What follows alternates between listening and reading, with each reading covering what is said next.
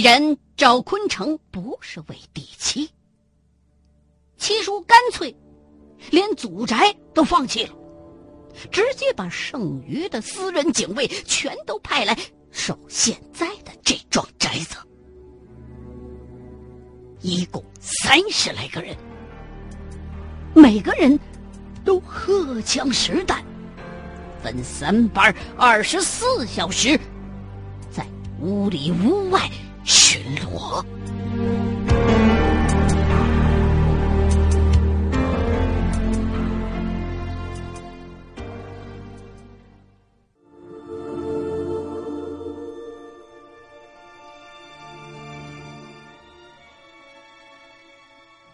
白天相安无事，到了晚上，事儿又来了，老伎俩。让人睡觉，倒是没造成什么伤亡，而且一连好几天都是这样。不知道是赵坤成故意摆出破绽诱敌深入，还是他确实不行了，只想骚扰敌人。但是。从这几天他施的那几次呆将来看，威力明显弱了不少。据张国忠分析，这种呆将的威力是不能人为掌控的。呆将弱了，你装是装不出来的。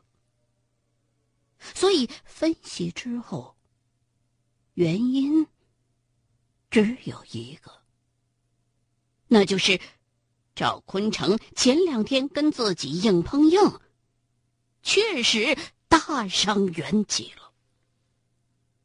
只不过自己用的是名门正道的法术，元气伤了的话，还能养回来，而赵坤成。那可是折寿的道道，而且在那天晚上看来，这种折寿，还不是大伙想象当中的短命或者猝死，而是直接加速衰老。元气能补，这老了的身子骨，咋不？所以，在老刘头的建议之下，七叔这头开始既不采取任何的行动，也不做任何过火的防御。老刘头和张国忠白天晚上轮流值班，也就是看书、下棋、打扑克。有那些中将的，干脆。连解都不解了，直接抬到床上，你随便睡。反正以赵坤成这时候下的将，用不了二十四小时就能醒。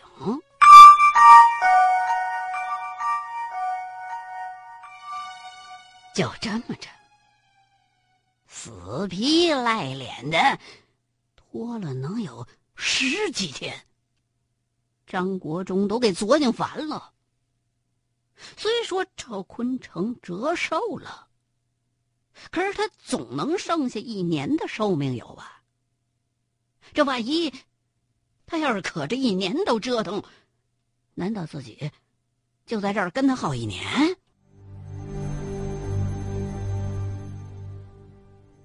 这天晚上，张国忠闹心，抽着烟。正在屋外头散步呢。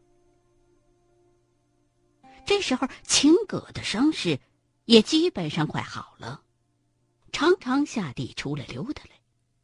两个人就在花园里碰上了。张大将，我不知道你们现在在等什么。哎，咱们在明，他在暗。如果他要是真来硬拼的话，我倒是欢迎啊。张国忠也没辙。虽说自己也不想就这么耗着，可是你说那赵坤成他不露面你能拿他怎么着啊？这太简单了，我知道他们家的地址。别别别！张国忠把脑袋摇得像拨浪鼓似的。齐先生，你忘了他是干什么的了？他们家。没准比后进的那个藏宝地还危险呢，去他们家，那不找死吗？难道你想进他们家的房子？那是谋杀。我的意思是，说着，秦葛用手比划了一个姿势。张长教。你明白我的意思了吧？这张国忠很是犹豫不决。如果是这样的话，让秦葛一个人去肯定不行，白天去。也不成，可是你要晚上去吧，万一赵坤成那小子回光返照，老刘头一个人能挡得住吗？呃，这个我得回去和我师兄商量一下。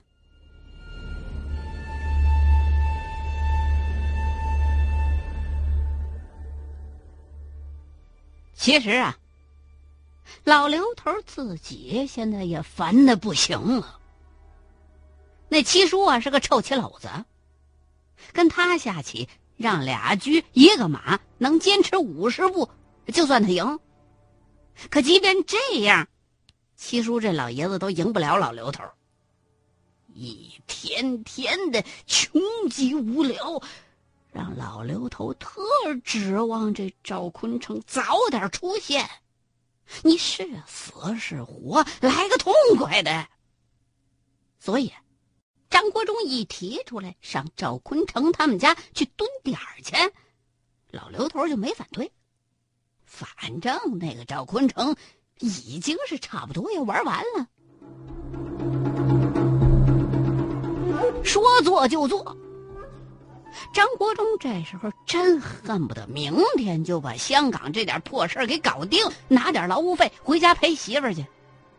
所以，第二天的晚上，秦葛和张国忠就装备妥当，然后绕小道，偷偷摸摸的来到了赵坤成家的。门外头，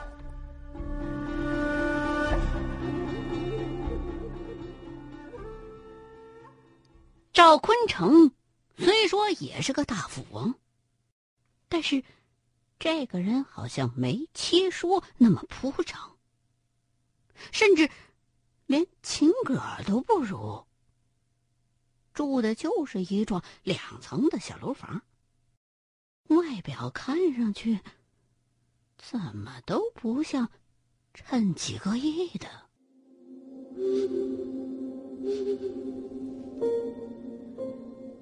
为了隐蔽起见，秦格没开自己的车出来，而是委托阿光找人租了一台吉普，就停在了离赵坤成他们家不远的一个路口。灭掉了车灯之后，两个人就开始像公安机关蹲守犯罪嫌疑人那样蹲坑守赵坤城。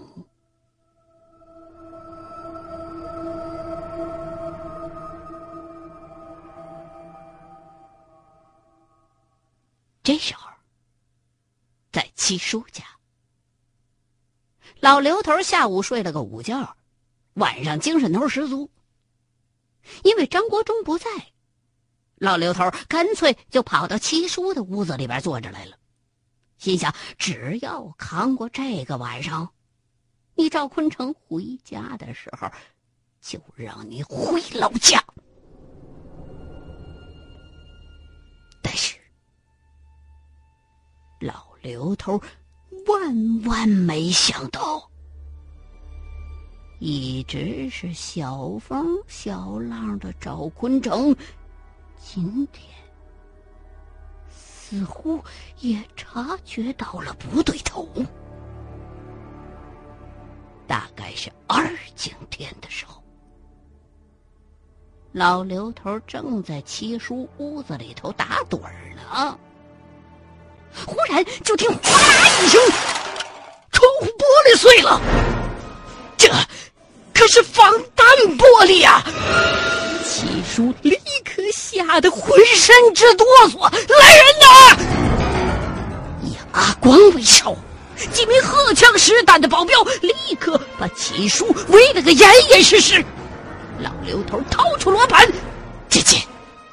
罗盘上的指针嘣嘣乱跳，时不时的还来个三百六十度的大转圈看得老刘头既眼熟又心虚。啊娘的，怎么偏偏干在今天都这个的？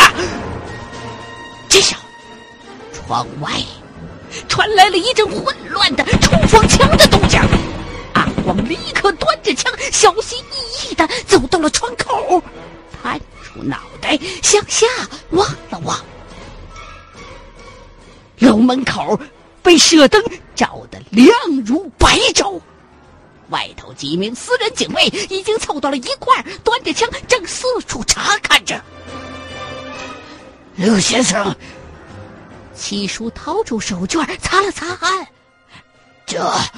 到底是意外，还是赵坤成又来找茬了？老刘头盯着罗盘，并没有回答他。阿光来，带着七爷跟我到楼下去。从上次八阳镇集体中将的情况来看，茅山术这种对付恶鬼的阵法。对于将术来说，好像不怎么有效。听了张国忠上回用群羊阵对付赵坤城的经过，这几天来，老刘头也一直在琢磨着对策。但是，这时候的情况不比当时。谁也不知道这个赵坤成这些日子一直小打小闹，搞的究竟是什么名堂？他娘的，跟我斗啊！老子出事那会儿，你个小娃头还没出事呢！老刘头一边叨叨，一边随同七叔和那些保镖一块到了楼下。七叔刚在沙发上坐稳，忽然。整座宅子的灯光全都灭了，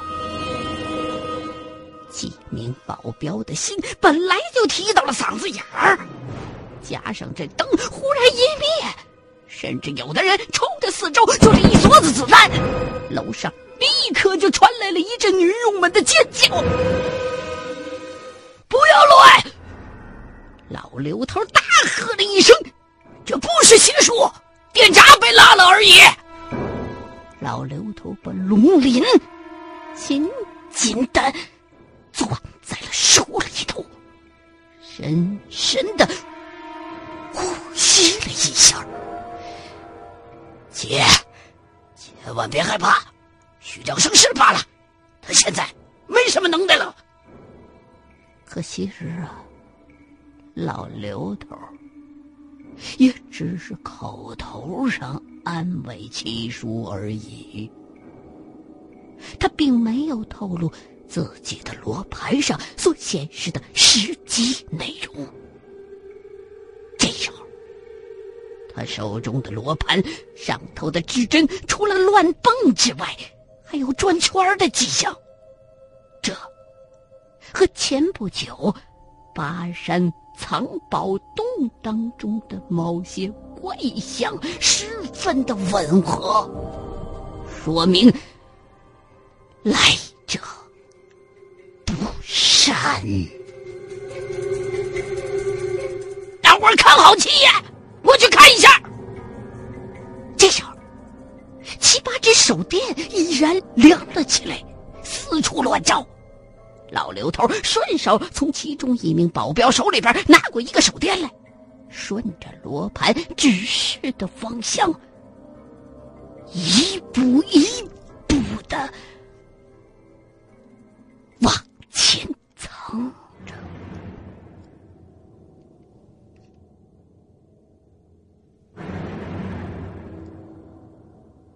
他娘的，怎么在外头啊？老刘头一边往前走，一边嘟囔：“理论上讲，拉电闸的话，这赵坤成应该就在屋里头。可这时候，罗盘却显示，这股子邪气在屋外头。”切，你们家电闸究竟在哪儿啊？老刘头这时候已经走到了门口了，回头一看，心里边顿时一凉。原本那七八束手电光全都没了，七叔和刚才那一群保镖竟然全都睡着了。赵坤成，是条汉子就出来，让老子看看全尸，别总是藏着掖着了。四周围还是死一样的寂静。他娘的！老刘头一把拉开大门，发现。外头的那些保镖也全都躺在地上了，而屋子的正门门口却摆着一口超大号的旅行箱。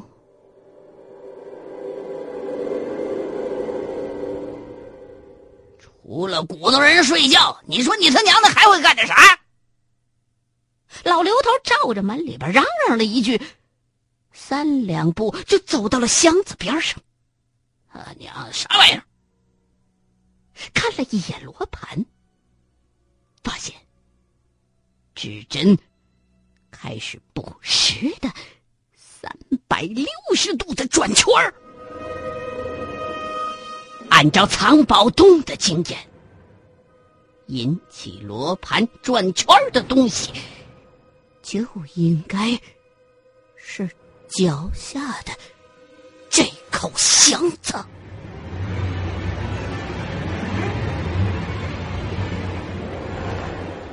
摆个箱子，难不成是想用东西换那个死鱼？老刘头收起了罗盘。抽出匕首，小心翼翼的豁开了箱子，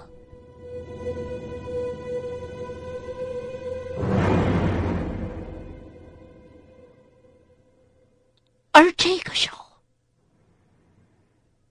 在赵坤成家的门口，一直。盯着罗盘的张国忠，只见罗盘的指针猛烈的跳动了一下。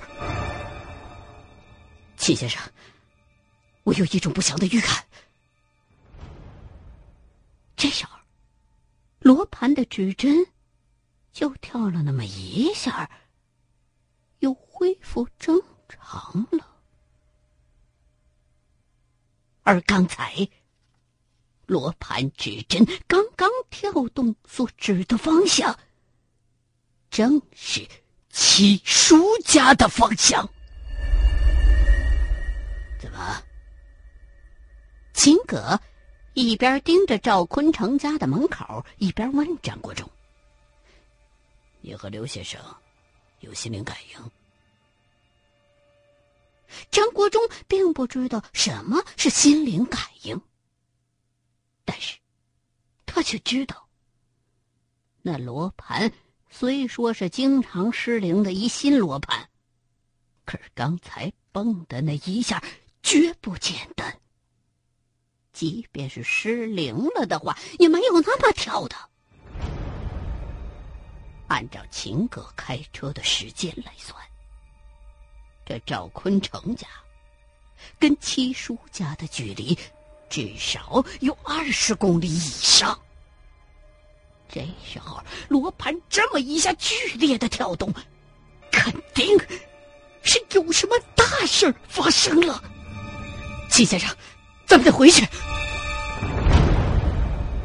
张国忠现在心里头纠结的直咬牙。万一赵坤成没搞定，反倒把师兄给搭进去了，回去怎么跟大嫂交代？